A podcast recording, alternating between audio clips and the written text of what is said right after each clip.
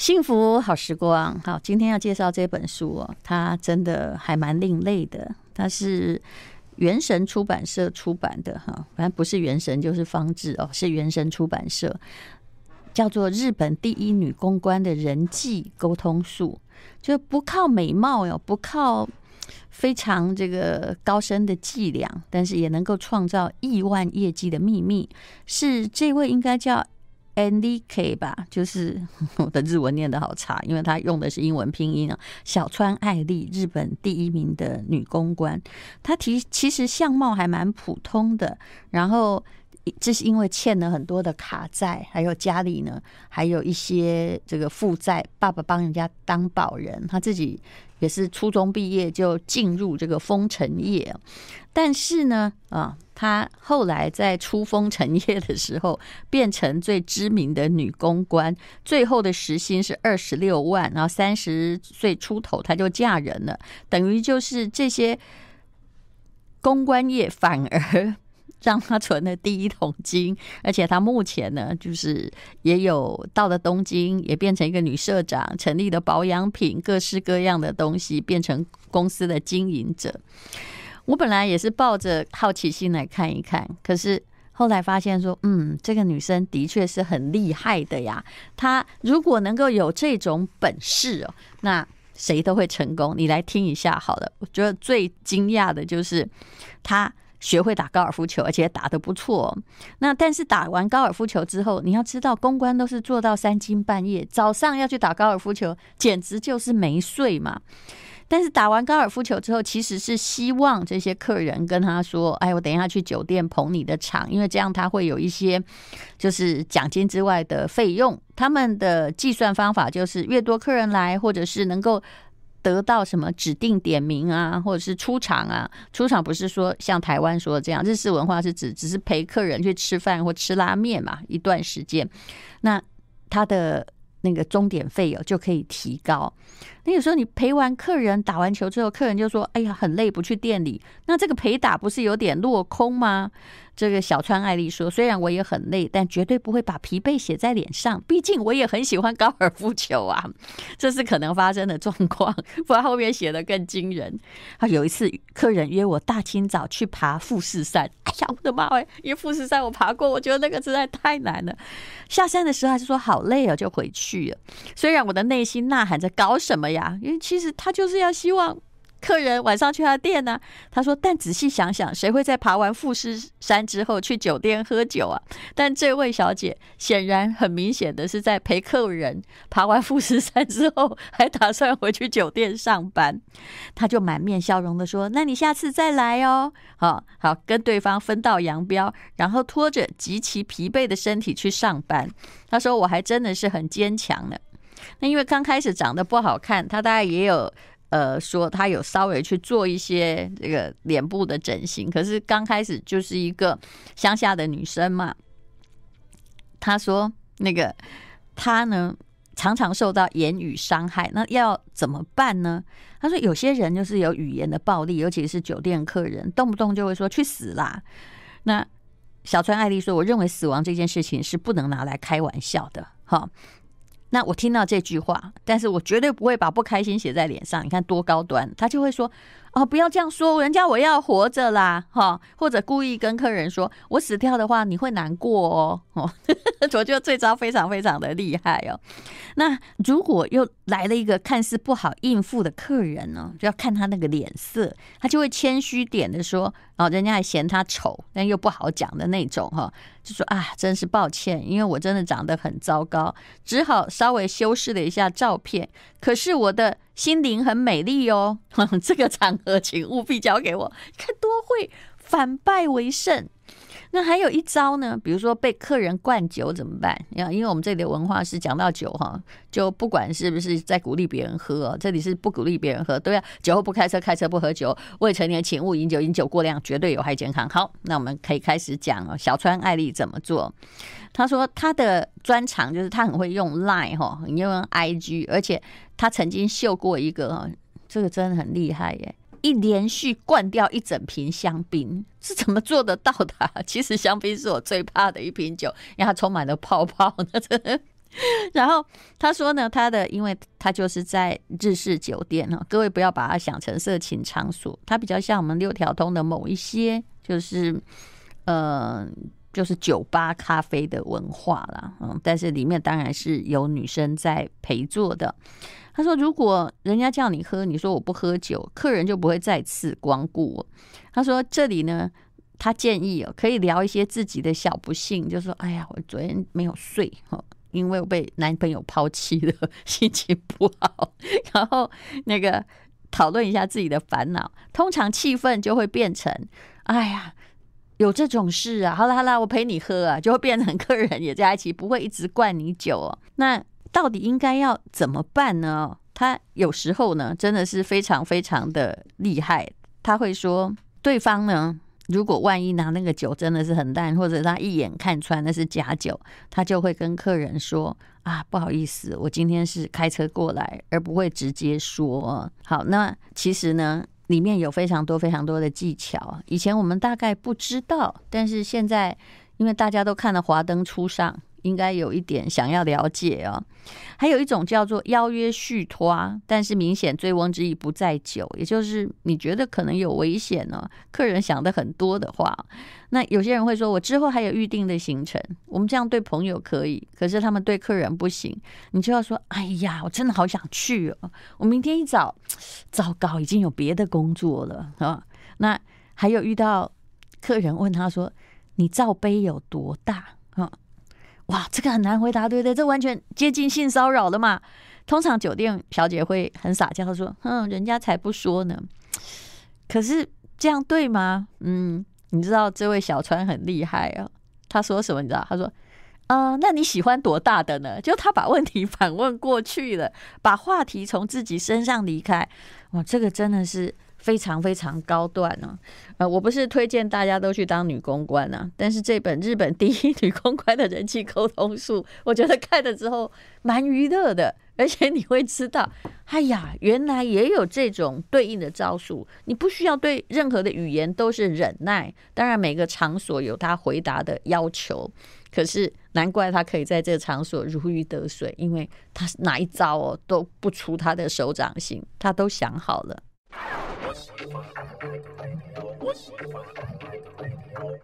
幸福好时光，我相信现在如果不是因为疫情很蔓延呢，现在的这个几条通，就六条通啊、五条通啊，他们的生意应该是挺好的。好，那我们今天呢，就因为我刚刚读了一本书，叫做《日本第一女公关的人际沟通术》，那我们访问到这位啊，就是。参与推荐的席耶娜 Sienna 对不对啊？这是她的英文的名字哦。她是调通女王，然后最极盛时期有四家日式酒吧在这个调通里面。席耶娜你好，嗨，大家好，我是林森北路最出名的超熟辣妈妈桑，我叫席耶娜，大家好，我叫席安诺，大家好，丹如姐好，原来好叫席安诺。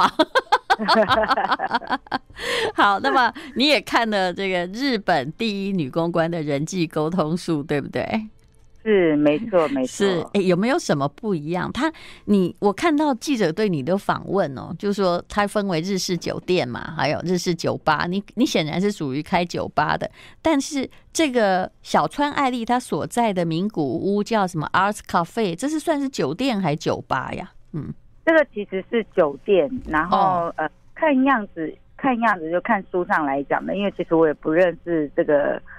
Erica，对，就还不也不认识他，但是呃，看起来像是那个那古，就是比较小型的日式酒店。嗯，那在台湾目前我们分酒店跟酒吧的差别，就是在于呃服务生的那个态度，就是酒店都是卖暧昧比较多，对，那酒吧就是卖友情的。嗯，然后酒店有卡拉 OK，酒吧没有卡拉 OK。哦，是这样。卖暧昧跟卖友情的部分，坐台方式就不一样。嗯，我记得我有一次被我的一个就是朋友哈，就是他要招待一群人，为了显现出他蛮有钱，他就是带到一个应该号称最高档的酒店。我那时候真的是很愣哎，我心里想说，哎，这些漂亮小姐为什么在旁边呢？坐了几分钟之后就走掉了？原来是大家要轮流的转台，对不对？对对对，这就是呃比较多是这样，台式酒店跟日式酒店呃比较多差别，就是日式酒店呢比较多是公台制，嗯，然后台式酒店都是私台制比较多。这是什么呀？因为我对日式酒店我看的都是日剧，嗯，对，对，因为啊，我们先讲日式酒店跟台式酒店，其实就差在 TA 的不同，嗯，好，那我台湾客人比较多，服务方式，然后。呃，就是收费的方式也都偏台湾人比较习惯的，比较喜欢的就叫台式酒店。嗯，那日式酒店就是我百分之五十以上的客人都是日本人，消费模式、服务方式都偏日本人喜欢的，叫日式酒店。那日式酒店呢，就是公台制比较多，台式酒店私台制比较多。公台店呢，就是每一个呃每一个工作人员去每一桌都大会大概会待十五到二十分钟左右。哦，嗯，然后就像华灯初上一样的那个。嗯呃，戏剧一样，就是他这边会做个几分钟，然后会再跟客人说：“哦，不好意思，我去隔壁打个招呼。”哎哎，对，嗯，那那客人如果想要他留下来，就变成指定，对不对？对，就是说，哎呀，再聊聊嘛，嗯，对，对，就是要付一个指名费。那在日本的话，指名费会依照公关的人气指数会有所不太一样。嗯，就是比如说像第一男公关罗兰的指名费是十万日币。哦。嗯，就如果我坐下来，哎、欸，那个十万是可以聊多久？一个小时哦。呃，他可以多给你十五分钟，全世界才十五分钟哦。哦，好贵嘞，十五分钟。对，那在台湾的话，只要一千块就好。哦，好，所以这就是这个呃调通文化。我听说哈，因为华灯初上呃开始很红之后嘛，那对，嗯。呃里面呢，很多的，就是说，比如说桌面的礼仪，还有酒店小姐的交际手腕，很多是你教的，是不是？呃，对，那就是在那个华灯初上在拍摄的前期，就是跟导演还有剧组人员，就是蛮常喝下午茶的。嗯，那因为这部戏的指导妈妈长其实不是只有我一个，但是就是呃，我比较有在带，一般的时候我有在带导览。然后有比较常在说这一些呃比较政治正确一点的导那个嗯，就 针针对问题会比较知道要怎么回答，然后所以我比较常接受这个媒体的采访。那这些妈妈想们，其实华灯初上当时好像有找五到六个妈妈想去做填调，那我也是填调对象之一。这样子是，听说在第一季第一集里面嘛，哈，刘品言哦，就是把那客人摸上腿的手一把抓起来，但抓起来你显然如果把他推回去，会被客人会觉得说，哦，虽然是我刚开始没礼貌，可是你这样我也很生气呀。他是捧在脸上撒娇，再放回客人的腿，像这样这种客人感觉这个春心荡漾，但你事实上又推开了咸猪手的方式，听说是你教的绝技呀。对对对，其实也不是我教的，就是大部分所有的日式酒店的妈妈桑大概都会这样子教小姐。那我当时也是从前辈那边学来的。那确实是我，呃，我们在做那个桌面技术指导的时候，有有跟剧组人员提到这一些呃酒店里面的小招数。你自己以以前嘛，就是呃，我看你的就是。别人采访你说，事实上你本来去的时候哦，席安娜是因为欠了很多卡债，也不知道自己该怎么办了。然后一进入那个酒店，当时年轻很多啦，对不对？对对对，很久以前了。你本来也打算说，糟了，我这下可能是整个人就在此沦陷了。可是有一些妈妈桑就教你说，不要想的这么糟。嗯，对。因为我当时就是因为我在台中念书，所以在台中看到就是什么金钱豹啦、一代公子系列，就是对酒店就是跟所有人都会停留在呃一样，就是大家比较刻板印象当中。那那时候不晓得也有分，就酒店有分很多不同的呃，就是科系嘛，就不同不同的类别这样。那当然进到日式酒店之后，呃，才发现说哦，原来不是。原本想象的那样，就是，是。呃，这个上板其实不太好捧，然后就是我还要学日文，是我觉得这个就很妙，就是现在日文很好了，对不对？可是像金钱豹显然就是个台式酒店文化，对不对？对对对，嗯，但是我不懂啊，因为就对小女孩来讲，我就觉得，哎，这酒店好像都差不多是这样，然后我应该要就是被灌酒，然后要被卖身，然后什么之类的，就大概所有最坏的打算都已经。都已经想过了，然后觉得不行，我还是需要这一笔钱，然后我又不知道该怎么，就是是该怎么去，就是脑袋又不够聪明，然后我就觉得好，那我就去做酒店好了啦。好，那个齐安娜，我们可以把故事这个把你的故事，我不知道你愿不愿意讲，你就讲个从头啊。你其实是高雄人，对不对？然后在百货公司当柜姐，可是请问那个卡债到底有多崩溃呢？就是让你什么打算都有了，就是有被灌酒跟卖身的准备。显然，那个卡债给你的威胁远胜于这个嘛？当年到底什么状况啊？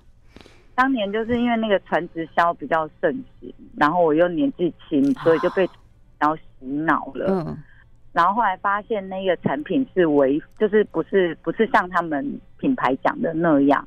然后那时候我又年轻，然后呃，就是朋友又很多，那所以我就半年内。半年之内好像就有二十几个下线，然后大家都是用信贷，就是贷个二三十万，然后囤货来加入这一个，就我们认为的是一个冲刺的一个事业。是，后来发现商品是骗人的，然后我就非常难过的决定，因为我是上线，那个牌子还那个牌子现在还在吗？可以讲吗？没有没有，我不能讲，但是你告诉我他现在还在，那个直销还在吗？在夜市看得到啦，他现在不在了。OK，好，你继续。对，然后反正我就是把呃下呃就帮助下线退货，然后开过不能退的，我就半价买回。然后本来就赚钱的，然后因为退货给下线就倒亏了八十几万。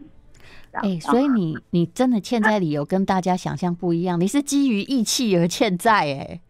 为了收拾这个残局，我真的很多人都会以为你在百货公司当柜姐，但事实上就是说以为你是把钱花掉的，是根本不是，是被骗的嘛？对，算是创业失败啦。嗯，对，也不想让朋友跟我一样，就是大家都信用破产，干脆就我一个人信用破产就好了。啊，怎么真是个现 现代侠女？嗯，其实那个时候我妈就是。就是十根鞭子都拦不住我，嗯，就是年轻，然后被洗脑的非常严重，然后反正就是到后面就是啊、呃，倒亏了八十几万，然后我的最低应缴金额已经超过我的月薪了，嗯，然后就觉得啊，因为我当时是在站前星光三月上班，是，然后就想说那就到林森北路来打工，好像蛮近的，然后那时候、欸、你真的是差点为了不到一百万的价格逼良为娼哎，还好你。没有完全去错那个 去错地方，是不是应该这么讲？对对对，尤其是第一个月上班的时候，真的超惊讶。对，就是因为呃，印象中我可能就是要一直被灌酒，然后我又是呃，所有专柜小姐里面最不会喝的，因为呃，比如说以前二十几岁跟。其他专柜小姐出去夜店玩，都是我在顾包包，因为我我的体质就不能喝酒。嗯，然后结果我跑去做酒店。嗯，好，那怎么办呢？I like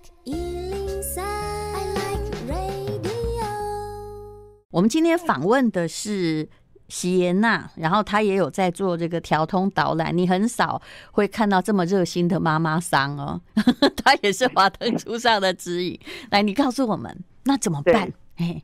我我呃不，就那时候进到日式酒店的时候，才发现说原来呃销酒不是最重要的，而是你其他的技能。嗯、那时候因为我算末代小姐了，末代小姐就是那时候网际网路跟智慧型手机已经慢慢的在崛起了，嗯，然后所以呃小姐要训练的东西变少了，就比如说呃我那时候当时刚进去的时候，还要被强迫要学除了日文以外，因为我们百分之七十 percent 以上的客人都是日本客人，嗯、所以当时的观光没有像观光没有像现在被封起来，对不对？嗯，对对对，那时候出差跟住在的客人蛮多的，所以你本来想要去当这个呃斜杠的酒店小姐，没想到却变成开始学习日文，对，然后还要学高尔夫球、学插花、学茶道、学瑜伽。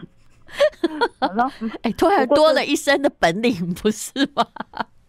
不过就晚上打工，然后陪笑卖酒而已。那为什么我还要写这么多？那是什么样的理由让你突然就说：“哎，我不在百货公司了，我现在专业的，而且最高极盛时期你还开了四家的，就是酒吧。”对，呃，到后面是进了日式酒店之后，发现自己的个性很适合这个行业。嗯，就是。呃，当然，因为从以前打工都是接触人的这种工作比较多，呃，举例说业务或者是门市或者是专柜，那都是跟人互动的这一块比较多。只不过我现在互动的变成是呃日本人而已。嗯，对。然后，那我觉得在跟妈妈想学习的当下，就我觉得很特别的是这个酒店文化。呃，因为我觉得啦，就是纵观来看整个日式酒店啊，现在台日会这么友好。其实日式酒店小姐真的帮了很大的忙 怎么说呢？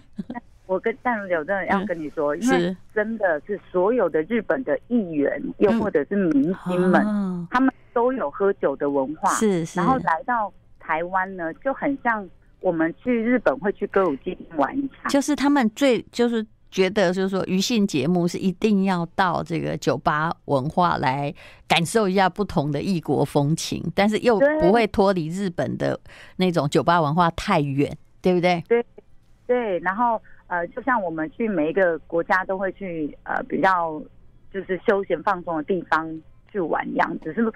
就是大家当时对林森北路的印象，就好像停留在红灯区，嗯，然后比较危险。但其实，呃，我讲白了，因为日本人比较比较保守一些，然后他们其实不太不太敢在其他的国家，然后做。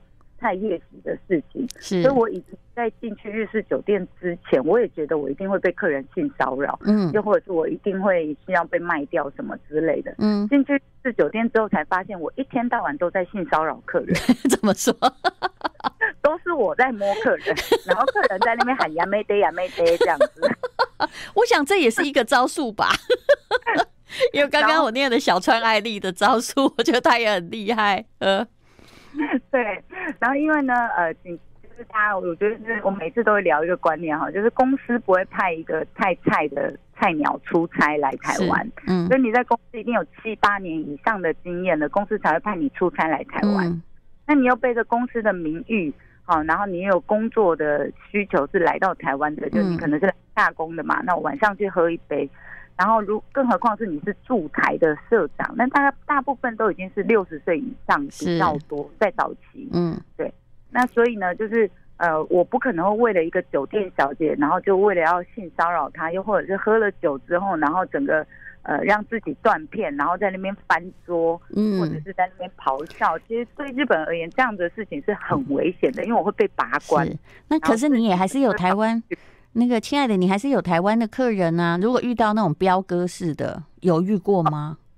其实不会，因为呃，进来的日那个台湾客人都是跟日商公司有关系的比较多。哦、嗯，那早期的日式酒店为什么这么多台湾人？就现在华灯初上红了之后，哎，怎么一大堆人对日式酒店有兴趣？是，是因为在华灯初上之前，很多日式酒店根本不收台湾客人。哦。那你的呢？不会知道，你应该是有收，但是不是大部分，对不对？嗯，因为我自己是在二零零九年之后开始开酒吧，嗯，那我觉得呃，调通也是在二零一零年左右，零九一零年左右开始变成比较多酒吧。嗯，那因为呃，二零一零年的时候，日本大概已经景气下滑超过十年左右了，嗯，所以呢，呃，日式酒店呢在最兴盛的时期有六百多家，嗯，而且你知道这个六百多家全部集中在条通区哦。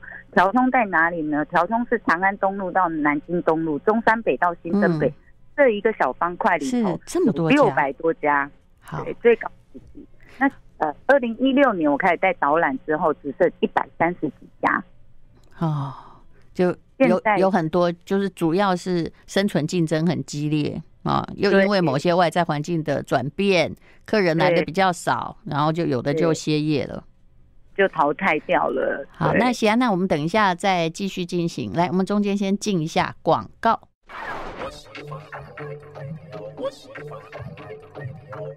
今天我们访问的是华灯初上哦的 指导员之一，席耶娜。那哎，你现在还有两家店，对不对？是我有一家酒吧，然后已经开十年了，今年刚好第十年。然后还有一间日式酒店，是专门为了做、嗯、呃这导览租借的。那你有没有被疫情也影响很深呢、啊？嗯，有，呃，尤其是呃，在前呃去年我们八大行业不是停业了，停业了呃五个月左右，很久，嗯。对，然后我那时候，因为我有参与呃做那个台北市娱乐公关经济职业工会，嗯，那不能营业，就其中一家店不能营业的时候呢，呃，整家店都变成了物资跟尿布、奶粉的 存放站。对、嗯，你那时候才知道尿布还有分尺寸，对不对？对，而且。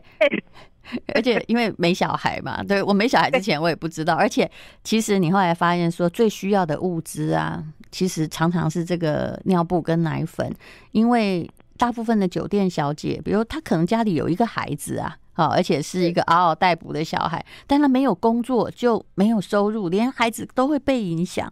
嗯，对对对对，就是疫情的关系呢，就让我更可以理解从业人员的辛苦。然后也可以更理解说这个呃，我们这个行业有多么的备受歧视，因为呃，在去年疫情的时候，台南有一个舞厅的小姐，吴小姐因为受不了经济压力，因为停业太久了，然后就跳楼自杀了。嗯，那这个新闻出来之后，你就可以看到下面的留言哦，因为新闻上面有写说她曾经是红牌。那就一大堆酸民说，哎，曾经是红牌，你怎么不存钱？嗯，然后为什么当酒店小姐还存不到钱？那酒店小姐不是应该收入都很高吗？那我觉得这个也是我需要去打破的一个迷思哈，就是说不是当酒店小姐都有的高收入，因为我今天就是因为有迫切的呃金钱的需求，我才需要去酒店上班。嗯，那当然呃每一个从业人员他自己的。呃，生活习惯或者是家庭观，我觉得是我们无法去体验、无法去走的。那我也觉得不是因为一个职业你就可以呃决定说呃我们的收入是不是哎、欸、为什么你都不存钱？那其实反观来讲也有很多。那对每个人有自己的环境，我也遇过银行的高级副总裁。你觉得金融机构应该存钱吧？其实没有。嗯，一旦失业，第二个月就全家断炊。每个人都有每个人的环境跟因素，不能够一概而论，这样不公平，对不对？嗯，对，当然也会知道说，哎，大家都会讲说，那你可以转职或者是什么的。但是其实我觉得是，呃，有时候我们不是在卖悲情牌，而是希望大家可以多一点同理心。嗯，对，因为就呃，比如举例来讲，就也有一些。还没有很红的小艺人，他也是需要靠着这个小小的通告费。嗯，那大家就会想说，你是艺人，怎么可能会赚不多呢？嗯，我觉得那是差不多一样的道理。那所以就是我们我在演艺圈现在知道很多艺人都赚不多，嗯，基本上也是一个产产业这个萧条循环的问题。嗯。对对对，那我呃，所以我就觉得今天我有这个声量，然后我有这个机会，比如说我有机会上淡如姐的节目，然后我可以让更多的人可以知道说，嗯、对我们酒店就是不偷不抢，大家就是呃，我们就是一份职业。那呃，是酒店小姐自己呃也要有相当的专业度。那我怎么服侍我的客人，我怎么按耐我的客人，这也是、嗯、其实也是一种专业，因为不见得每一个。女生到了酒店都可以上班的哦，因为是一般的刻板印象来讲，说好像是什么？请问什么？请问妈妈上什么条件才能够上班呢？有什么限制？你就直说没关系。我觉得呃，如果是要讲回酒店小姐要有什么样的专业的话，呃，这个东西就比较多一些了。因为随便讲几个好了，就讲个前几个一定要的，嗯。举例来说，我觉得察言观色，嗯，然后就是你要演对角色，嗯，然后跟当下的那个氛围的定位都很重要。察言观色是什么？察言观色呢，是如果今天客人带你去一个饭局，嗯，你要知道你要怎么对待你的客人，让他有面子，嗯，好，帮他的主客夹菜吗？还是你是要？你是被带去服侍他的朋友，嗯，让他的朋友开心的，还是你是带出去做他的面子的？你只要穿的漂漂亮亮的，嗯，然后你只要呃，比如说就是。呃，非常的优雅的待在客人的旁边，所以这个定位自己一定要找出来，然后让客人每次带你出去的时候，又或者是带你去见朋友的时候，都是有一种惊艳的感觉，嗯，然后也可以符合这个客人想要的一个氛围。那我觉得，那你就做到你的专业。那再来讲回来，就是察言观色，除了在这个地方以外，也就是他平常在店里跟你的互动，察言观色也很重要。但是这个要学需要一点时间。嗯，好。那另外一点就是你的定位，定位是什么？就像华灯初上一样，每一个角色都有自己的个性。嗯，好。那一家店呢，就是要有各式各样不同个性的小姐。是，好，大家有自己的小众市场，加起来就是大众市场。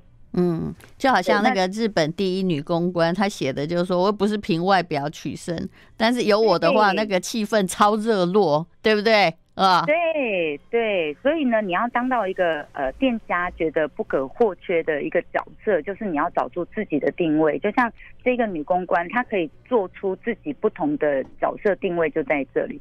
接下来是你努力的样子要被客人看见。嗯。什么叫努力的样子？我看这个《日本第一女公关》这本书啊，她真的曾经三百六十天天天上班呢。还有刚刚曾经说过，爬完富士山，她还是去上班，天知道那个有多难呢？对，这个就是你要拿出你的敬业精神哈。就像我以前在看我的妈妈，我会觉得她很强。你知道，我们就是上到凌晨一点，下了班回家休息。我们早上六点就要出现在高尔夫球场。嗯，这个妈妈讲，整个妆容都已经就是重新画过，然后衣服也都穿得漂漂亮亮。重点是她手上还拿着两层便当出现，所以就是在帮客人准备早餐是吧？帮客人准备早餐，超扯的。我觉得这是男人的理想情人，我才会做的事，鬼一样的。那你高尔夫球打打几杆？呃，我我不太会打高尔夫球，我也只有下场过一次。然后那时候妈妈想就没有再补助我那个高尔夫球的球那个学费，因为现在的年轻出差客也不打高尔夫。哦，说的也是，呃，对。然后所以其实也不用真的去练高尔夫球，而是你现在可能要的是比较不一样的呃技能。像以前的话，就是会比较着重在于琴棋书画这一些东西，但现在的话就会更是呃比较难捉摸的。那每一个。年轻的出差客要的感觉不一样，那我现在的角色就会变成说我在说故事比较多。是。I like 103, I like radio。好，今天我们访问的呢是席耶娜啊，谈的是一本书了，日本第一女公关的人际沟通术。但席耶娜的人生真的很有趣。我看了你的访问稿，你说呢？其实你在这里学会的是不要凭外表来看人。嗯，你举了两个例子，这件事情也是因为我们台湾人都很喜欢，就是你知道钱财不外露这件事，是，所以就是呃，在林森北路这几年，我发现，嗯，真的会把钱套放到我口袋的，我才会我才会说他是有钱人，嗯，对，因为其实有时候你会遇到穿名牌服饰，然后。呃，可能就开好车的，但进来消费花个两三千块就觉得哦，好贵哦。但是我没有遇过那种就是背包客，就是日本背包客，他住在那一种呃那种青年旅社，一个晚上四百块，但是他来这边花三千多块，然后他还要临走前还跟我们讲说，嗯、哇，这是我待在台湾最开心、最快乐的晚上了。嗯，那这应该是日本人对不对？嗯，对，我就觉得哦，那。这一个客人对我而言就是大咖，嗯、对，这就是一个外交。好，那你刚刚说全身这个名牌名表，结果还带了一个出厂店的小姐一起来酒吧喝酒，这是常有的现象嘛？就是结账看到一点点钱就在那里哦，就是不愿意付哦，然后旁边的妹妹就说：“我付，我付，我帮你付。”对，而而且我跟你讲，这个也是个日本男生呢，啊，这也是个日本人，哦、是不是台湾。觉得这真的很可爱，对，而且你讲了一个传奇哈，也就是你现在有两家店嘛，一个是 Bar Nine，对不对？嗯，对对对，Bar Nine，然后一个叫做 Bar Nine VIP 好啊，还八奈 VIP 哦，好。那他说，其实会是一个日本客人的投资哦。这有个日本人就是拿一皮箱的钱给你，耶，你可以讲这个故事吗？我觉得这好传奇。就是呃，那个时候是我开第一家店的时候，然后有一个出厂店小姐，嗯，然后就就是把她的客人带来我们店喝酒，因为她想要呃去饭店之前再把客人灌醉一些这样子，灌醉就省事了，对不对？对对对。然后呃就带来我们店喝，因为我们我们酒吧开比较晚，开到凌晨三点，然后那个小姐那个出厂店那边的话是十二点就下班了，嗯，我就把客人带过来，那是表兄弟一对。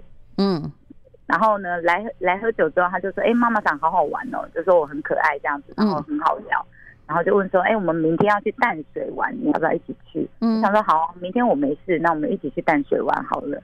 那我们就呃，你真的很好交朋友哎，这是没有业绩的哎，对不对？对对，也没有另外收费。嗯。对，然后就四个四个，就是两个日本人，两个他的女朋友，然后加我五个人，我们就去淡水走了一天。这样，你是超大电灯泡，其实，嗯，对对对。然后呢？其实这样子我可以让小姐休息，就是他们可以不用再一直跟客人聊天。然后，因为他们前一天晚上有做服务了，所以其实我去的话会帮这个小姐就是 hold 客人，那他们会比较放松一些这样。是。然后第二天也出去玩，然后呃。第二次来台湾，他们又来了，然后就问我说：“妈咪，你有没有？就是这家店有点小啊，然后或者是什么？就那时候的酒吧，他就说你有没有想要再开一家店这样子？啊，台湾开店多少钱？嗯，然后我就讲说：哦，我这家店大概花日币三百万就开起来了。嗯，然后就很惊讶的表情说：啊，三百万日币，呀，对，怎么会这么便宜？这样台湾开店好便宜哦。嗯，这样，然后就说：那我给你五百万日币，你开一家这样。嗯，然后我就说。啊，我说我们这这次才第二次见面，是啊，嗯，然后他就说，那我赚的钱一人一半，五百万就可以开一家吗？我说，嗯，差不多，嗯。然后第三次来台湾，就真的就是他女朋友就打电话给我说，天哪，我现在在金华酒店几号房，你现在给我过来这样子。哎呦，你说连交朋友已经交到这个，连他的女朋友都是你的大好，就是就是就是等于也是你的合合作的联盟关系。真的很夸张哎，然后我就去到现场之后，我就去到饭店嘛，然后就就是那个他们就请了地下会队的人来，然后就四个人蹲在地上，两个数台币，两个数日币这样，然后就然后呢，我就拿了这一笔钱，然后放在银行半年不敢动它，五百 就马上给你五百万日币，说我投资你开第二家店这样子，只因为你刚开始让他们觉得很高兴的陪他们去淡水玩哦，对对。就就这样而已，然后我真的是吓坏，我觉得哎，这半年我都不敢动这个钱，嗯，然后后来是因为呃，就是我拿这个钱去玩股票，然后赚了七万块，然后我打电话到日本去，然后我跟老板说，老板，我用你的钱就是赚了七万块，那我要分你一半，七万是台币嘛，对不对？对对对，或者你这个人真老实哎，结果呢？因为因为那时候还在找店面嘛，对，然后说还需要一点时间这样，那我就先把它拿去。那个嗯，股市投资一下，结果就赚钱了。嗯，然后客人就讲说，没关系，就当做你这一阵子的薪水吧。然后我就想说，哦，那这个人的钱可以拿吗？那我本来没有，我真的没有很认真在找店面呢。是，我就把那个钱放在银行里头，然后我就基本上就是不太敢动。哎，你刚开始会不会觉得说，你给我钱，该不会是想要呃包养我或什么之类的？对，应该会往这里考虑，对不对？觉得嗯有点怪，嗯。我当下看到那个钱放在书桌上的时候，我是说，如果要玩三 P，其实不用那么贵。你刚刚那个会被我消掉，那个音，我觉得你这个人很有趣，也是一个很直接爽快的人。好，我哪一天呢，一定会去你酒吧看一下。好，那谢娜，你的人生这么精彩，你已经有出书了吗？我没有哎、欸，你可以考虑考虑，嗯，真的，我帮你挂推荐，我觉得这太有趣了。是是的，我其实觉得这一本书哈有一个很大的重点，就是一定要先讲，就这一本书跟台湾有一个很大的差别。嗯，其实因为看这个呃第一女公关人际沟通术看的时候会觉得蛮好蛮好消化，它是嗯。因为呃在日本的这个工作呢，其实是有一点备受推崇的一份职业，但当然它不像台湾一样这么被贬低。是因为它很多日本的，如果它红了以后嘛，然后很多女生甚至会去看它。嗯，对对对，但是因为哈，日本文化跟台湾文化有一个很大的不一样的地方是，你不会知道台湾谁是第一女公关，是因为呢，在日本呢，他连这份工作就这个呃，我们讲这个米之秀白，就是这个陪侍业哈，他都是把它当职人精神的在经营这份工作。对，因为我看过很多漫画嘛，像夜王啊，有没有？还有很多电视剧也都在写这个啊，就等于像以前那个花魁，对他们也很重要。嗯。对对对，也就是如果你今天爱我，你就来店里开香槟塔给我。嗯，可是，在台湾不一样，如果你爱我，你就买房子给我，买车子给我，不要给公司知道。你这样妈妈上很悲情。我后来发现，栽培小川爱丽的那个咖啡店老板赚的比他多。那可是，如果是在台湾，你栽培红了一个人的话，哎，通常你这当妈妈上并没有什么样的获利啊。对不对？店都会先倒，是，然后小姐吃香喝辣。